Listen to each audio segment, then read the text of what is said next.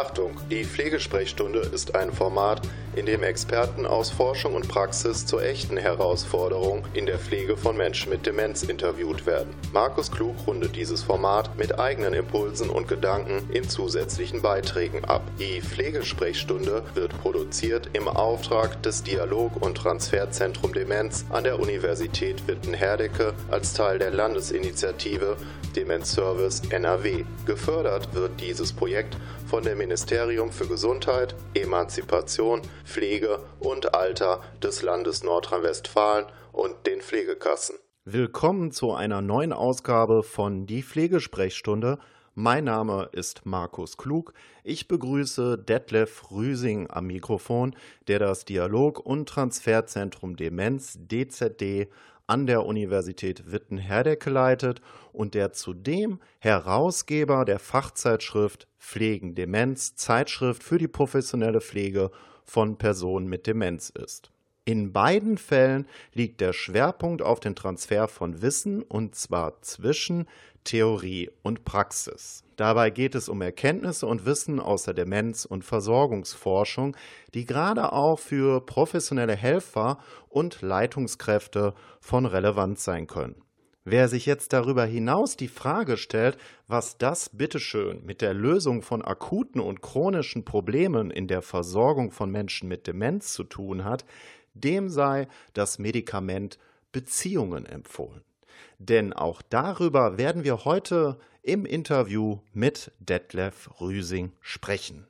Wir wissen, dass Kontakt- und Beziehungsarbeit für mehr Wohlbefinden und Lebensqualität sorgen. Das heißt, wir kennen das Medikament. Es ist überprüft und erprobt von der Psychologie, der Pflegewissenschaft und der Medizin. Dennoch wird es häufig noch viel zu selten angewendet. Auch das hat etwas mit Wissen zu tun, nämlich mit Erfahrungswissen. Herr Rüsing, das Thema Pflegen mit Wissen ist ja zunächst ein wenig abstrakt. Können Sie vielleicht einmal ähm, an einem Beispiel veranschaulichen, wann Pflege mit Wissen Sinn macht? Ja, Sie fragen, wann Pflege mit Wissen Sinn macht. Ich glaube immer, dass man immer Wissen dazu braucht, um die Menschen, um die man sich kümmert, wirklich gut äh, zu versorgen. Ich mache mal zwei Beispiele dazu. Wenn ich zum Beispiel weiß, dass Menschen, mit, die mit die Demenz erkrankt sind, ab einem bestimmten Grad ihrer Demenz, viele Menschen, die das haben, können dann ihr eigenes Spiegelbild nicht mehr erkennen. Das wissen wir. Das wissen wir aus der Forschung, das wissen wir aber auch viele von den Hörern aus der persönlichen Erfahrung.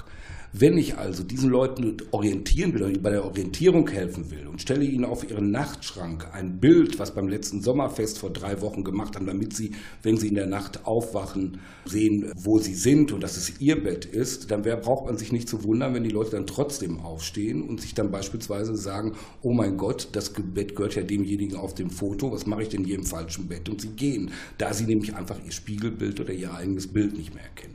Dieses Wissen ist unbedingt notwendig, wenn ich mit, mit demenzerkrankten Menschen arbeite. Sie sprachen auch von einem zweiten Beispiel. Können Sie das noch einmal näher ausführen? Ja, genau. Das zweite Beispiel ist folgendes. Als ich in die Pflege gekommen bin, vor vielen, vielen Jahren, Mitte der 80er Jahre, haben wir noch damals, damit Leute keinen Dekubitus, also ein Wundgeschwür vom Liegen bekommen oder wenn sie eins hatten, um dies zu behandeln, haben wir geeist und geföhnt. Das heißt, frei nach Kneipp haben wir damals Eisbeutel genommen, haben die auf die Wunde oder um die Wunde herumgelegt, um es abzukühlen und haben dann mit einem Föhn das Ganze erwärmt. Das sollte die Durchblutung fördern.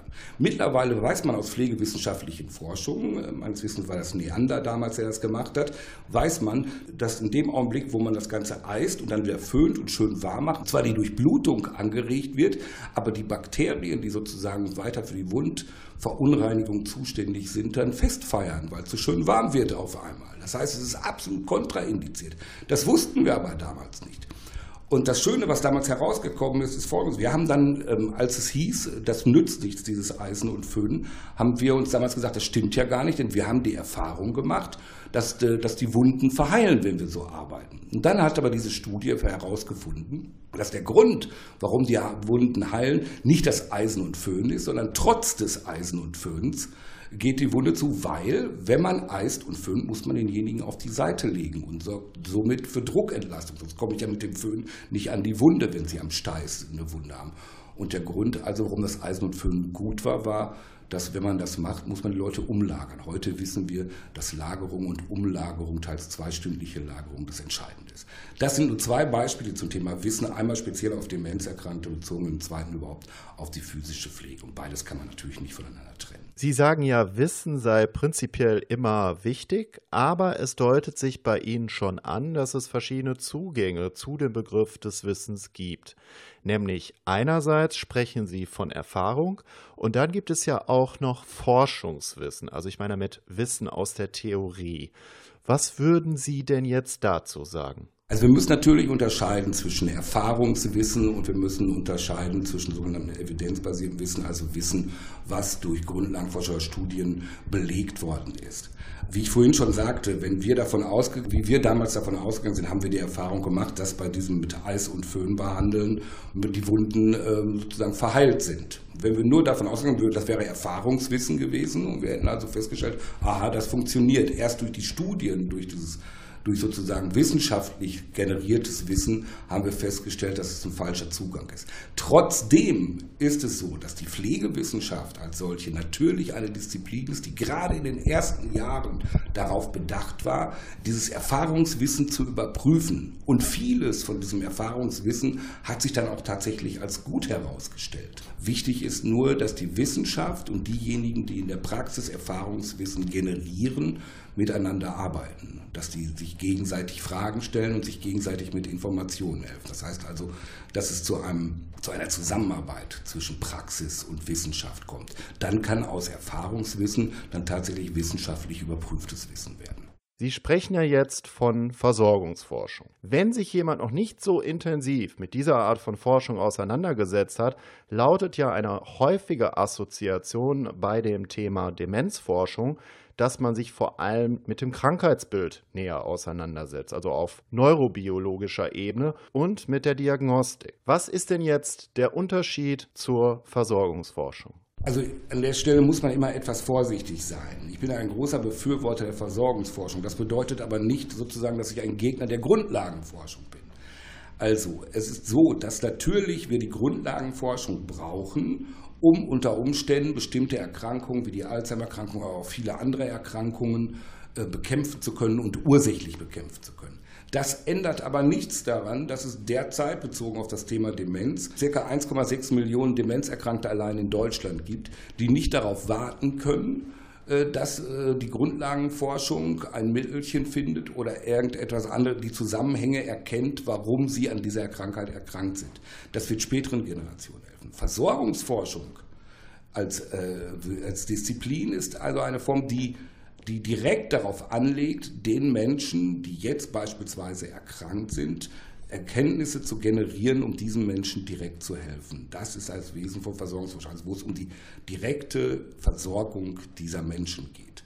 Während die, die Grundlagenforschung, weil es natürlich viel vielversprechender ist, auch für die Pharmaindustrie und andere Industrien, in großem Maße gefördert wird, in meinen Augen immer noch nicht genügend, gar keine Frage, ist die Versorgungsforschung noch immer ein wenig ein Stiefkind der Wissenschaft. Und ich glaube einfach, es geht also darum, nicht weniger Geld für die Grundlagenforschung, sondern mehr Geld für die Versorgungsforschung zu bekommen.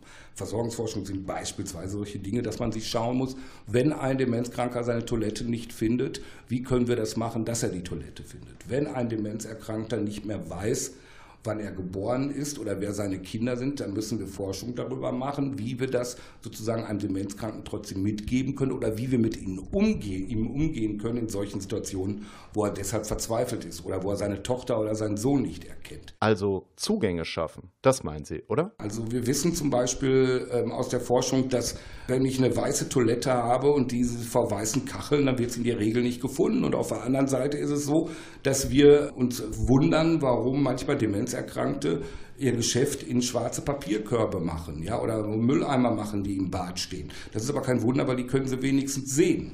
Das ist das eine, ja. Oder wenn Duschen oder Waschbecken in ihren Armaturen so gestaltet sind, dass man erst einen Kurs belegen muss, um diese zu bedienen, ja, dann kann das nicht das richtige Mittel sein, um sozusagen die Umgebung von Demenzerkrankten auszurüsten. Wir wissen, dass Demenzerkrankte normale Schrift häufig bei fortgeschrittenem Stadium nicht mehr lesen können. Diejenigen, die aber in den 30er, 40er Jahren geboren sind, sind aber zum Teil noch in der Lage, Schrift in Sütterlin zu lesen. Und das sind alles Erkenntnisse, die wir haben die an die Praxis, die in die Praxis müssen. Oder das sind zum Teil auch Erkenntnisse, die Praktiker gemacht haben in ihrer Praxis durch Try und Error, denn so ist sozusagen die Pflegewissenschaft angefangen. Wie sehen Sie die Entwicklung in der Pflegewissenschaft? Es gibt dort auch kritische Stimmen, die sagen, dass diese Art von Forschung zunächst sehr praxisbezogen gewesen wäre, also in der Frühphase, während sich dieser praktische Bezug mittlerweile eher verlagert,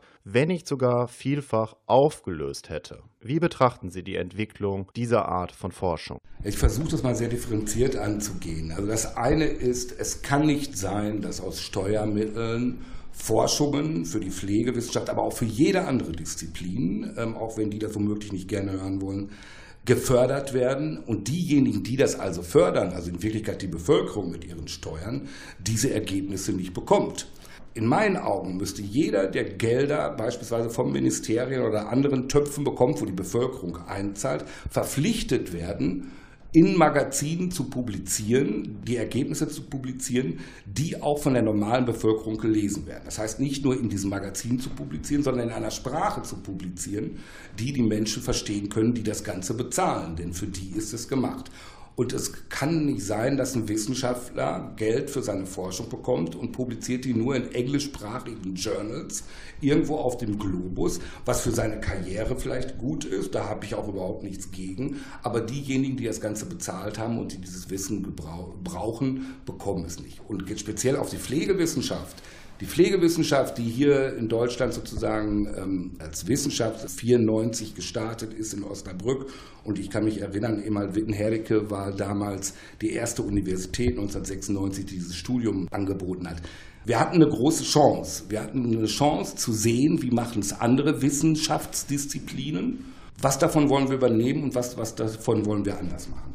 Damals waren es Personen, zum Teil noch bis heute, wie Professor Ruth Schröck, damals die erste Professorin hier bei uns in, in Deutschland, und äh, nachher Professor Christel Bienstein, die, die Pflegewissenschaft hier in Witten gegründet haben, die gesagt haben, Pflegewissenschaft ist sozusagen die Wissenschaft zu einer Praxisdisziplin, ist eine Praxiswissenschaft. Und wir dürfen niemals vergessen, sozusagen, woher wir stammen. Wir waren damals, als wir anfingen zu studieren, alles Leute, die aus der Pflege kamen. Wir hatten alle pflegerische Berufe.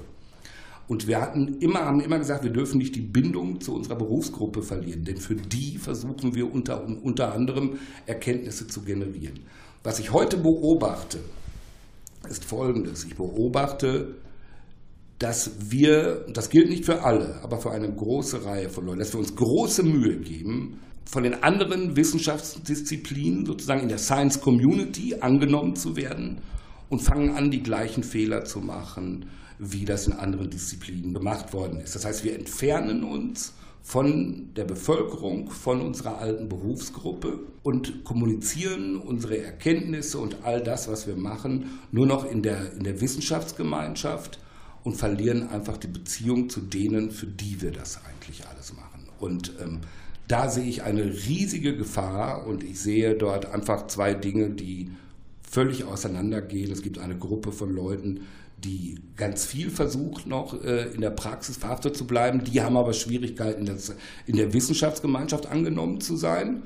Und ich sehe eine große Gruppe an Pflegewissenschaftlern, Pflegepädagogen, Pflegemanagern, die sich in Sphären aufhalten, zu denen die normale Bevölkerung keinen Zugang mehr hat. Das ist ja ein wenig verrückt. Man fängt in der Praxis an, sammelt viel Erfahrung, studiert dann promoviert vielleicht noch obendrein und geht dann immer weiter in die wissenschaftliche Richtung. Dann wäre das irgendwann ein in sich abgeschlossener Zirkel. Und jetzt kommt plötzlich die Idee der Übersetzung. Nachdem man diesen ganzen Weg gegangen ist, merkt man plötzlich, aha, jetzt müssen wir das Ganze wieder übersetzen, damit die anderen das verstehen. Was sagen Sie zu diesem Einwand? Der ist absolut berechtigt, wobei ich schon auch der Meinung bin, dass Wissenschaftler nicht unbedingt immer alle Fähigkeiten haben, die sie brauchen. Ja, also nicht jeder sehr gute Wissenschaftler ist gleichzeitig ein guter Redner, ein guter Schreiber und so weiter. Darum finde ich es so wichtig, multidisziplinär vernetzt zu sein. Also ich erwarte nicht von jedem Wissenschaftler, dass er selbst in der Lage ist, seine Ergebnisse herunterzubrechen und der Gemeinschaft wieder zur Verfügung zu stellen. Ich erwarte aber von jedem verantwortungsvollen Wissenschaftler und von jedem verantwortungsvollen Gremium, das Wissenschaftlern Geld zur Verfügung stellt, dafür zu sorgen, dass diese Wissenschaftler mit Menschen zusammenkommen, die dann in der Lage sind, diese Ergebnisse wieder zurückzuspiegeln. Insofern ist der Einwand nicht ganz berechtigt an der Stelle, indem man sagt, Mensch, das müssten die doch alles selber machen, worum müssen wir es jetzt rückübersetzen? Nicht jeder kann alles, gar keine Frage. Aber wir sind nicht so dumm, als dass wir nicht wüssten, dass es Leute gibt, die das können. Und das nicht in Anspruch zu nehmen, halte ich nicht nur für einen Fehler, sondern halte ich für grob fahrlässig. Sie sprachen jetzt gerade auch von der Verantwortungshaltung. Das gilt ja auch für die Weiterbildung. Wenn jetzt zum Beispiel Berater oder Trainer einen Weiterbildungsauftrag von einem Pflegeheim erhalten, haben die auch eine gewisse Verantwortung, was die Weitergabe von Wissen anbelangt. Wie würden Sie das beschreiben? Also Sie sprechen natürlich einen Punkt, also bei mir auch einen wunden Punkt, einen Punkt, über den ich mir seit Jahren viele Gedanken mache. Ich bin selber viel in der Fortbildung gewesen. Früher war in, in Altenheim, habe an Akademien unterrichtet, äh, so wie ich auch hier Studenten unterrichte. Und der Punkt ist natürlich der, wenn Sie in ein, Altenheim kommen, wo die Nacht, in dem die Nachtwache 45 Personen in der Nacht zu versorgen hat. Und Sie machen dort eine Fort- und Weiterbildung zur personenzentrierten Pflege Demenzerkrankter. Dann wissen Sie, dass vielleicht die Menschen, die dort sitzen, ihnen zu allem zustimmen, grundsätzlich, was sie sagen, aber sie aufgrund der Rahmenbedingungen überhaupt nicht in der Lage sind, das auch nur im Ansatz umzusetzen, weil Kontakt und Beziehungsaufbau in meinen Augen sozusagen das Fundament und das Zentrum der Versorgung braucht Zeit. Und wenn diese Menschen die Zeit nicht haben, und ich komme dorthin und sage, ihr müsst euch aber die Zeit nehmen, bringe ich jedes Mal in solch einer Fortbildung die Menschen dort in ein großes Dilemma. Es ist einfach so, wenn und da rede ich jetzt mal von Pflegenden oder auch von Medizinern, wenn Leute quasi beruflich jeden Tag ums nackte Überleben kämpfen, den Tag durchzustehen, um möglichst wenig Schaden anzurichten, dass das sozusagen das Hauptziel ist und nicht möglichst für die Lebensqualität zu sorgen. Und ich komme dann mit einer Fortbildung und erzähle ihnen sozusagen von der rogerianischen Trias von Empathie, Akzeptanz und Kongruenz ja, da wundert es mich nicht, dass die mich manchmal anschauen und lachen müssen und sagen, guck dir den doofen Rüsing an, der ist schon seit 15 Jahren nicht mehr in der Pflege, der hat keine Ahnung, worüber der überhaupt redet. Und das ist die große Gefahr. Und darum frage ich mich, warum wir Wissenschaftler, gerade die Pflegewissenschaftler, die aus der Praxis kommen, nicht viel häufiger und viel mehr dazu aufrufen, dass es, ähm, das hat mal einer unserer alten Bundespräsidenten gesagt, dass ein Ruck durch die Gesellschaft geht und wir uns die gesellschaftliche Frage stellen, wie viel wert ist uns die Pflege von Menschen? Und ich glaube, dass das eine grundsätzliche Entscheidung ist. Wir wissen genau, was wirkt. Speziell bei Demenzerkrankten. Wir wissen, dass Kontakt und Beziehungsarbeit für, für mehr Wohlbefinden und Lebensqualität sorgt. Das heißt, wir kennen das Medikament, es ist überprüft und erprobt von der Psychologie und der Pflegewissenschaft und der Medizin seit Jahrzehnten und seit Jahrhunderten. Ja, also es gibt kaum etwas, was so stark bewiesen ist wie die Wirkung von Beziehungen.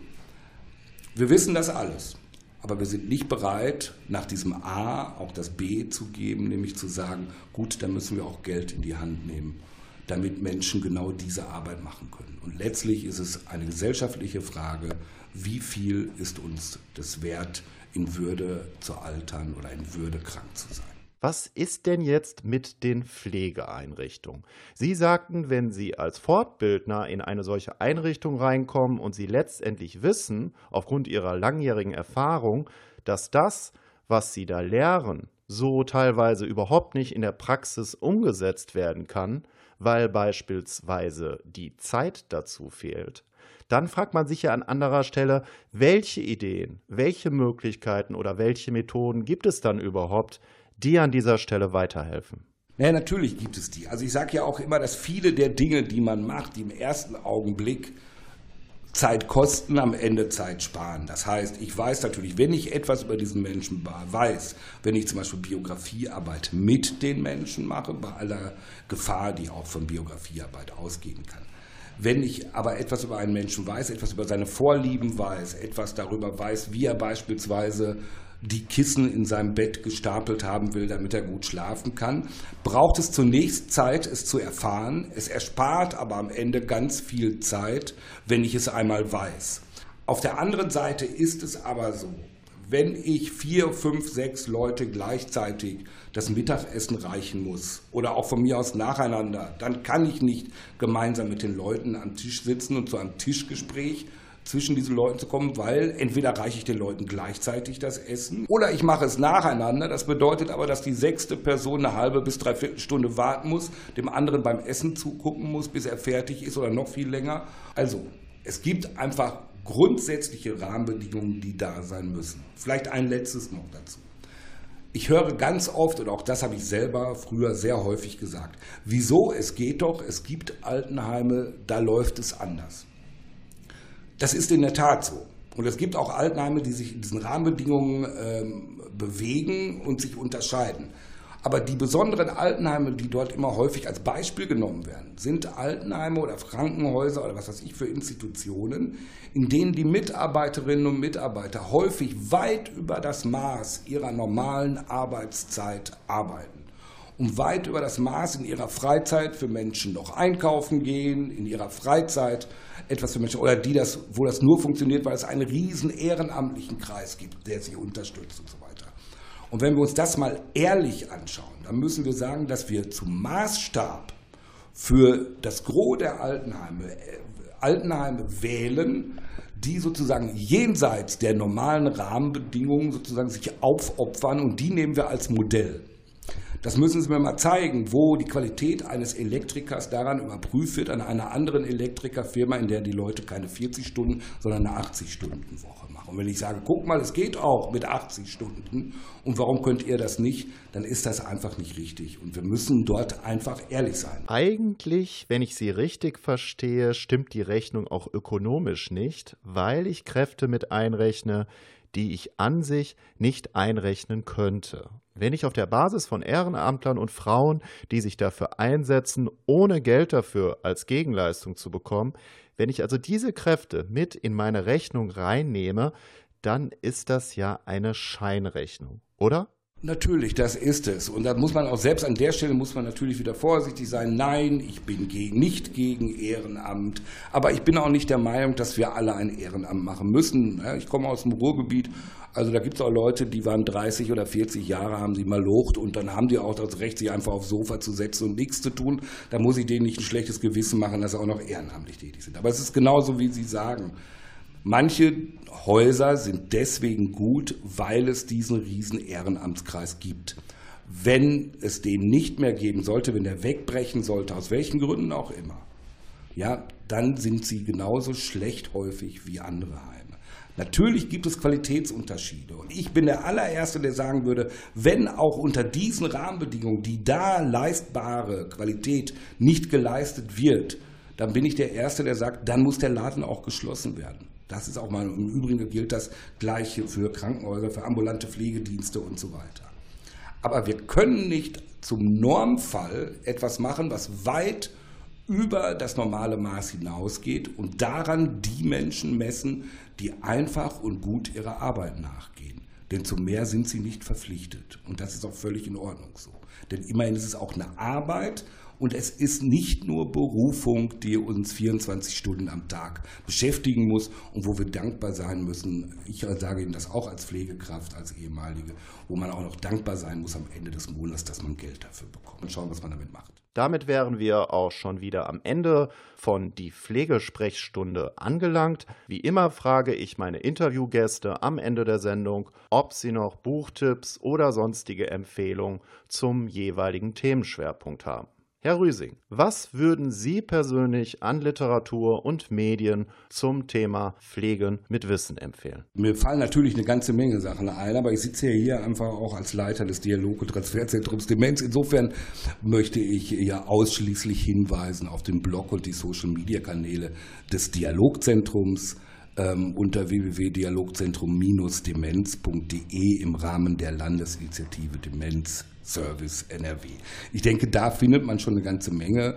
Und ansonsten gibt es wahrscheinlich viele, viele Hörer, die in diesem Bereich mindestens genauso viel wissen wie ich. Danke, dass Sie dabei waren. Das war die Pflegesprechstunde. Wenn Sie sich für weitere Folgen dieses Formats interessieren, empfehle ich Ihnen, die Website www.dialogzentrum-demenz.de aufzurufen. Dieses Projekt versteht sich als Teil der Landesinitiative Demenz Service NRW und wird gefördert von dem Ministerium für Gesundheit, Emanzipation, Pflege und Alter des Landes Nordrhein-Westfalen und den Pflegekassen.